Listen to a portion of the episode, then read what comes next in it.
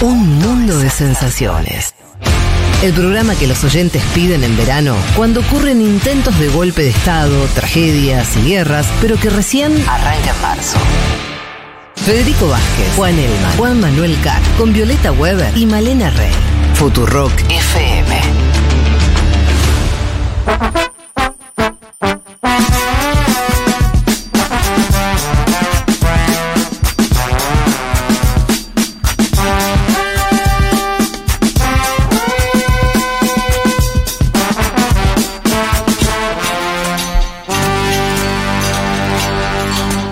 Vamos a comentar algunas noticias eh, al paso, así eh, rápido, después eh, nos adentramos en, en, temas con mayor profundidad.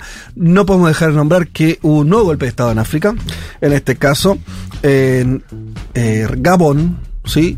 También parte del mismo, de la misma parte de África donde están sucediéndose distintos golpes de Estado que hemos narrado sobre todo el de Níger, que es el que, el que generó todo un revuelo, amenazas de intervención militar, una disputa eh, eh, también con, este, con la hegemonía francesa, que, que fue ¿no? eh, la potencia colonial que gobernó todos estos países y con los cuales mantuvo también lazos de sujeción en los últimos 50 años posterior a la independencia. Eh, las Fuerzas Armadas tomaron el poder en Gabón poco después de que la Comisión Electoral del país declarase el triunfo del presidente, Ali Bongo, que gobernaba hace 14 años y además su propia familia también este, venía gobernando desde hace tiempo atrás. Se adjudicó el, eh, bueno, el oficialismo el 64% de, de, los votos y un rato después aparecieron en la cadena Gabón 24, canal de, televisión que al mismo tiempo está dentro del propio Palacio de Gobierno. Ahí fueron los militares a decir esto no va más. Eh, este presidente no es más presidente, ahora gobernamos nosotros, eh, y, y, bueno, eh, justificaron la deposición del presidente justamente en, en la cuestión de, eh, del, además de cierto caos y demás, de eh, las fraudulentas este, elecciones que venían ocurriendo. Fede, igual un dato es que en esos comicios eh, participó solo el 56% de la población. O sea, si bien ganó mm. con un 65%, casi la mitad del país no fue a votar claro. y no hubo veedores internacionales tampoco. Um, a todo esto está pidiendo pista el que salió segundo.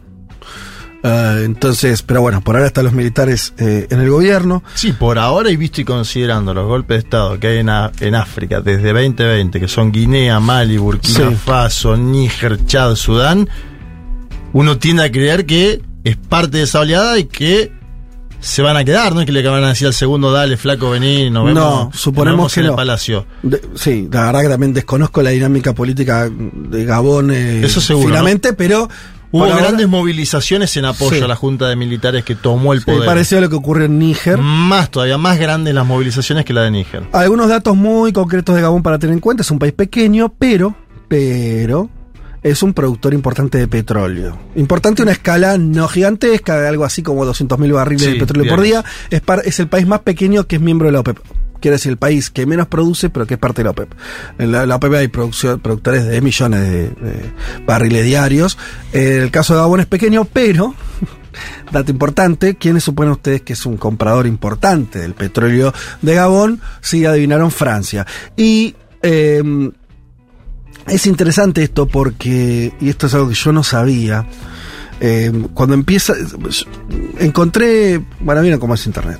Así como puede llegar a los videos de TikTok de Miley, también puede llegar a otros lugares por ahí más interesantes, eh, de link en link. Y eso me terminó llevando una nota del año 2013 del New York Times, eh, donde narraban la, lo que estaba pasando con la. Hay un, es un término que existe que es la, el África francesa, ¿no? Algo así como África bueno, no lo sé decir en francés, ¿para qué voy a intentarlo? Afrique France o algo así, que es la idea de que hay una todavía una África francesa. Y esto en términos muy concretos, por ejemplo, año 2013, gobernaba Hollande, ¿se acuerdan ustedes, el uh -huh. presidente socialista? Frank Afrique, ¿será? Eso, Frank Afrique. Frank Afrique.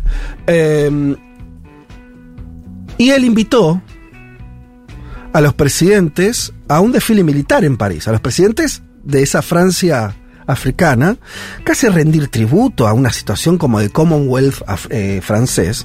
Quiere decir, eso fue en el 2013, no en 1958, no lo hizo de gol. Un tipo ahora, hace 10 años.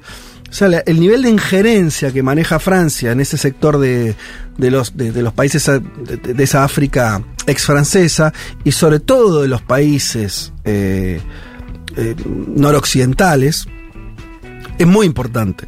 Em, simbólicamente, militarmente, económicamente, lo cual empieza también a darle cada vez más consistencia a la idea de que acá estamos también en una especie de rebelión nacional que tiene estas formas militares y demás, pero que en el fondo también está este cuestionamiento y donde por primera vez estos países, sobre todo los que tienen algo que vender, por ejemplo, en este caso Gabón el petróleo, pero eh, sabemos que todos estos países son ricos en algunos tipos de minerales y demás, a otros compradores. También hay una disputa ahí, ¿no? O sea, son países que antes... Es como si Francia hubiera querido mantener el del periodo postcolonial, ¿no? La idea de igualmente yo sigo siendo tu gran comercio, eh, tu comercio económico principal, eh, acordar políticas este, de defensa y demás. En los últimos años, China mediante, Rusia mediante, empiezan a surgir otros este, competidores, posibles competidores o posibles oportunidades de destino de mercados para esos países y ahí empieza a crujir ese sistema que parecía tan estable, por eso nombré lo de eh, Hollande eh, y su desfile eh, en 2013, que parecía muy estable el tiempo, ahora parece bastante más roto. En el newsletter de Bruno Sgarsini, él cita una opinión de Omar Bongo. Omar Bongo es el dictador, digamos, eh, de Gabón, el padre del el, sucesor Ali Bongo, ¿no? quien supuestamente ganó estas elecciones. Y Omar Bongo decía, Gabón sin Francia es un coche sin conductor y Francia sin Gabón es un coche sin gasolina, para demostrar cómo estaban vinculados en esta estrategia, el pilar de la Franca Fric que vos decías, que es una estrategia geopolítica de Francia, de unirse a sus antiguas colonias a través de, entre comillas, un amiguismo, abuso de derecho, escándalo de corrupción, porque esta familia Bongo tenía millones en mm. Francia, ¿sí? Eh, viene de lujo, mansiones, todo esto está involucrado dentro de lo que sucedió me animo a tener otra hipótesis también, ¿no? Que Francia cada vez más empieza a ser un, un país muy modesto, ¿no? Eh, que es difícil que ofrezca un espacio de influencia tan grande, sobre todo cuando se despertaron otras potencias. Quiere decir, ¿cuántas herramientas tiene Francia para competir la China? ¿No? Sí, y tiene, lo único que conocemos de Francia es hasta ahora estos años los problemas internos de Francia. Mm. Los levantamientos, chalecos amarillos, este año lo que sucedió. No conocemos una Francia en expansión. Y encima, cada vez que Manuel Macron tiene que decir condena un golpe de Estado en África de un país, a los 10 días aparece otro. Bueno, tiene un problema serio. Eh, y cada tanto esta nota lo reflejaba. Cada tanto se mandan también como los franceses, que no dejan de ser señores franceses. Eh,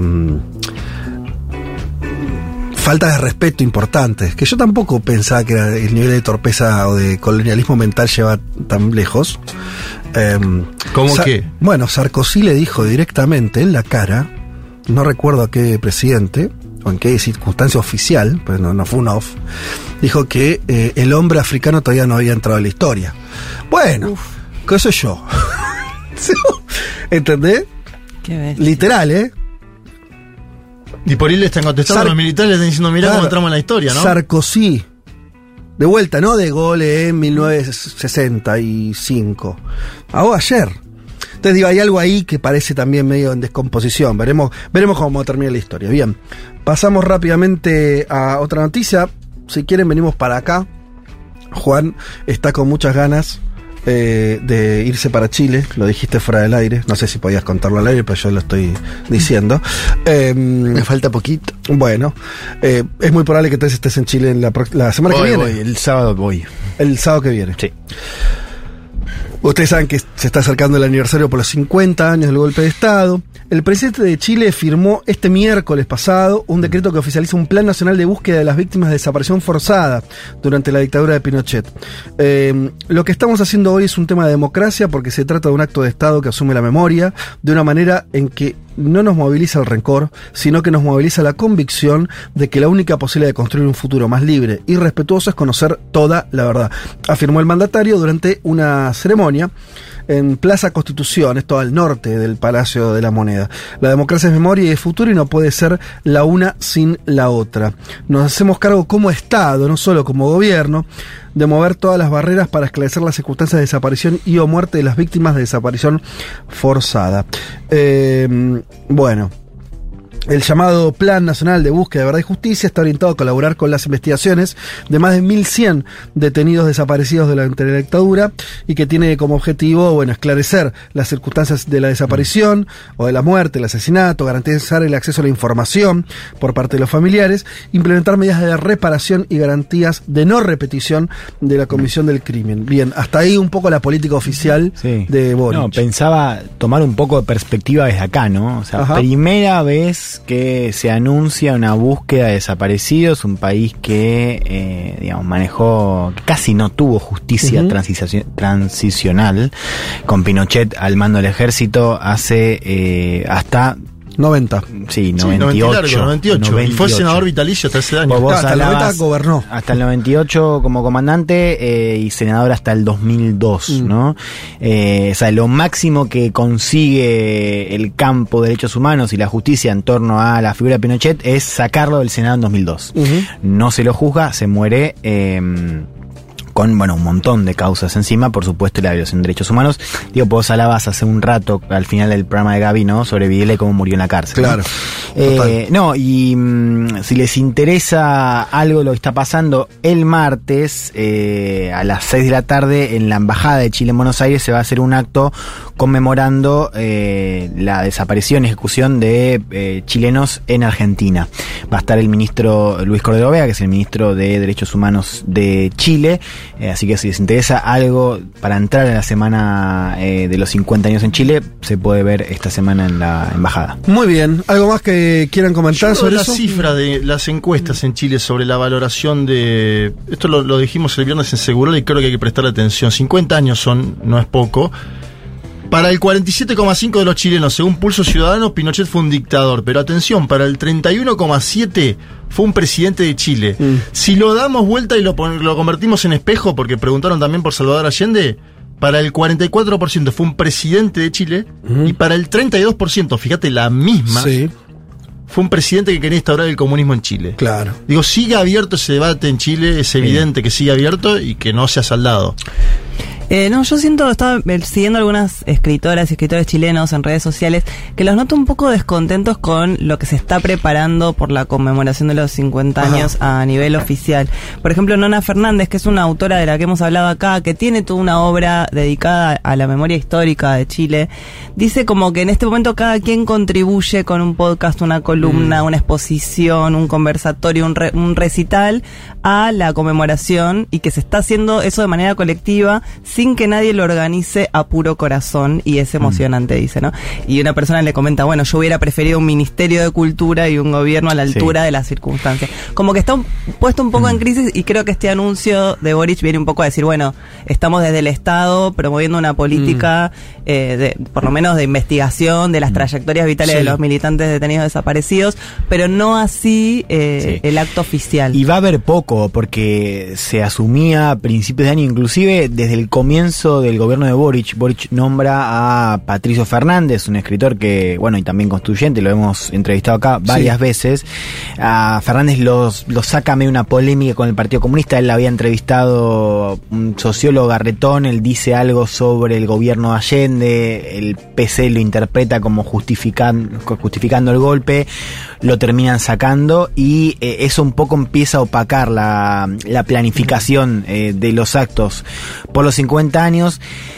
Entonces, parecía al comienzo del gobierno de Boric que justamente el 11 de septiembre de este año iba a ser clave, digamos, iba a tener mucha movilización y actos y mucha cosa colectiva y armada desde arriba, por primera vez, digamos, por justamente Sí. ser, no es que antes no había, pero digamos, era una cosa más, más simbólica, los 50 años, un nuevo gobierno, en fin.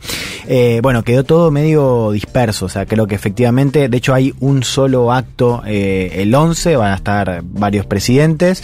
Pocos Eh, igual, Alberto, Petro y no mucho más. Pero está AMLO, lo cual no es menor, porque Bueno, AMLO tres. va a ser la primera vez que salga No suele sin salir de contar México, Estados ¿no? Unidos, claro. De- fue a Estados Eh, Unidos nada más. Pero es verdad, es verdad que no, no hay tantos, pero hay algunos presidentes y después, bueno, va a haber un acto en el estadio, pero sí, poca actividad oficial.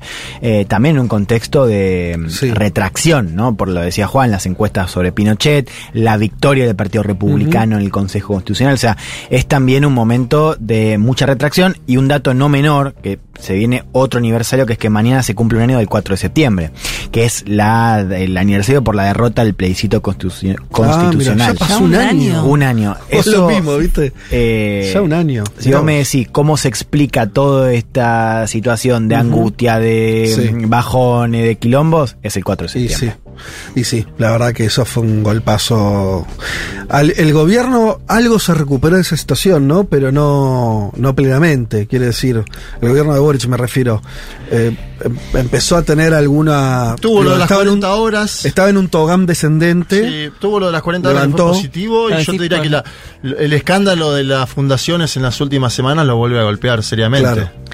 Sí, pero creo que el golpe anímico Es ese, de- de esa Sí, sí, sí. no, no, Político. eh, sí, sí, es, es otro, otro ciclo, ¿no? Y también algo para pensar como a nivel regional, todo tan rápido, ¿no? O sea, como uno veía una dinámica, ¿no? Donde Chile parecía eh, estar cambiando o estar entrando a un ciclo, más allá de la comparación regional, nuevo, con la izquierda con otra fuerza, culturalmente con, con otro momento, eh, y el 4 de septiembre lo pone en un estado que es nuevo, porque al mismo tiempo uno no puede decir que volvimos a lo de antes, porque ciertamente no estamos en el mismo escenario previo al estallido, pero tenés esta situación, una situación donde, además de las encuestas que mencionaba Juan, tenemos encuestas que eh, están a favor de un rechazo cuando ni siquiera tenemos una propuesta, con lo cual eh, hay muchas posibilidades de que vayamos a un nuevo rechazo en el plebiscito de fin de este año. Lo cual sería ya Absurdo. extraño. Bien, última noticia del panorama. A ver. Condenaron a Joseph Bix a 17 años de cárcel. Ustedes dirán, ¿y quién corno es este señor? Bueno, es alguien muy particular porque fue uno de los que atacó el Capitolio en Estados Unidos. Ustedes recuerdan esa marcha de trampistas eh, atacando el Congreso de Estados Unidos el 6 de enero del 2021. Es- después empezaron una serie de procesos judiciales masivos cientos y cientos de personas que fueron, que empezaron a ser juzgadas en tribunales por estas acciones y empezaron a llegar las sentencias. Los fiscales habían pedido 33 años de prisión a quien era o es un veterano de Irak y Afganistán, o sea, alguien que fue militar, eh, pero que al mismo tiempo era el jefe de los Proud Boys, de los chicos orgullosos, ¿no? Sería la, traducción, que es un grupo fascista, eh, netamente fascista, de Estados Unidos, que van armados, bueno, eh, un desastre, y, y ellos fueron parte de los que tomaron el Capitolio. Joseph Vick es el líder de ellos y fue sentenciado a 17 años de cárcel, lo cual es un masazo importante. Veremos qué repercusión tiene. Yo diría el trampismo social, no sé, para ponerle un nombre, ¿no? Porque por un lado tenés a la política, de Trump, el Partido Republicano y todo bien. Desde, para hacer una sociología o lectura política rápida, ¿no? Desde, el, desde aquel Tea Party de hace ya más de 10 años hasta ahora, se fue formando socialmente también una derecha, entre comillas, ¿eh? Por abajo, social, eh, de gente que se va politizando en, en forma de, de- de extremismo, en términos de discursivos y qué es, y, y una cosa muy yankee que es organización de grupitos, ¿no? Eh, en este sentido, como lo- eh, Sí. los chicos orgullosos es uno de esos grupos que se fueron Con formando. acceso a armas. Claro, Que claro. esa es la otra distinción. Está el otro grupo que los, los Bualú, que como distinción ellos activamente persiguen la idea de una segunda guerra civil. O sea, realmente es un objetivo, ¿no? O sea, crear una situación de guerra civil. Creo que esto, más allá de la cuestión de la justicia, marca un poco cómo, sobre todo después del 6 de enero, hay un trabajo de inteligencia mucho más agresivo, ¿no? Para detectar cualquier tipo de, mm, no sé si planificación de atentado, porque sería mucho, pero inclusive de reuniones con, eh, bueno, cierto material conspirativo, eh, creo que estamos viendo una avanzada más grande. Ahora, eso queda, ¿no? ¿Y ¿Qué pasa si tenés un gobierno? ¿O qué pasa? Creo que esta es la pregunta, ¿no? ¿Qué pasa en un escenario electoral donde Trump de vuelta no acepta los resultados? Claro, pero también que se frenó, ¿no? no, no, no da igual, perdón, Sí. digo esto, no da igual eh, que en términos de sistema los juzguen, los encarcelen, Seguro. a que no pase nada. Y además, no, eh, claro. yo lo que digo, compartiendo lo que dicen ustedes dos, es que justamente porque se los haya juzgado, condenado, hay 1100 eh, involucrados, Sí. entiendo que hay ya más 600 condenas. Sí. Es un montón, Un avanzó montón. muchísimo. Sí.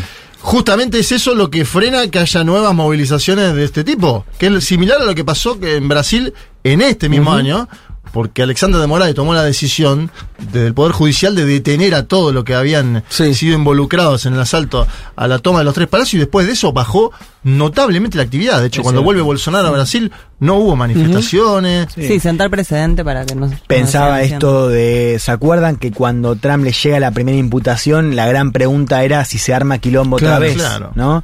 Bueno, no pasó nada. Nada. También hay que decirlo, hubo algunas manifestaciones, pero porque Trump lo había anunciado antes como para crear esta idea de, ¿no? Un Sí. apoyo desde abajo. No se verificó. No, lo cual demuestra algo que para mí es un parte de un- una estructura teórica, diría, del fascismo. Vos lo- no, no te pones a discutir. No, se pone, no te pones a discutir si está bien o mal. ¿no? Se combate. Y en la medida que podés, lo metes preso. A veces uno se enrosca, ¿viste? Villarroel, entonces, che, la verdad, sí, por ahí hay que ponerse a discutir. Mira, no. Hay cosas que no se ponen a discutir. Después te puede dar la fuerza o no. qué sé yo, la política dinámica. Eh, me parece un buen ejemplo de. Está bien, llegaron Estamos hablando de gente que tomó el Congreso de la principal potencia del mundo. Pero en ese escenario, la primera reacción fue. Y además, esto queda impune. Bueno, ¿no? Es como medio un, viva la pepa. Eh, bueno, así que decisión ahí de la justicia y en la cárcel eh, para Joseph Biggs. Dicho todo esto, y les prometo que ahora leemos algunos mensajes, pero ahora es tiempo de hacer una tanda y volvemos.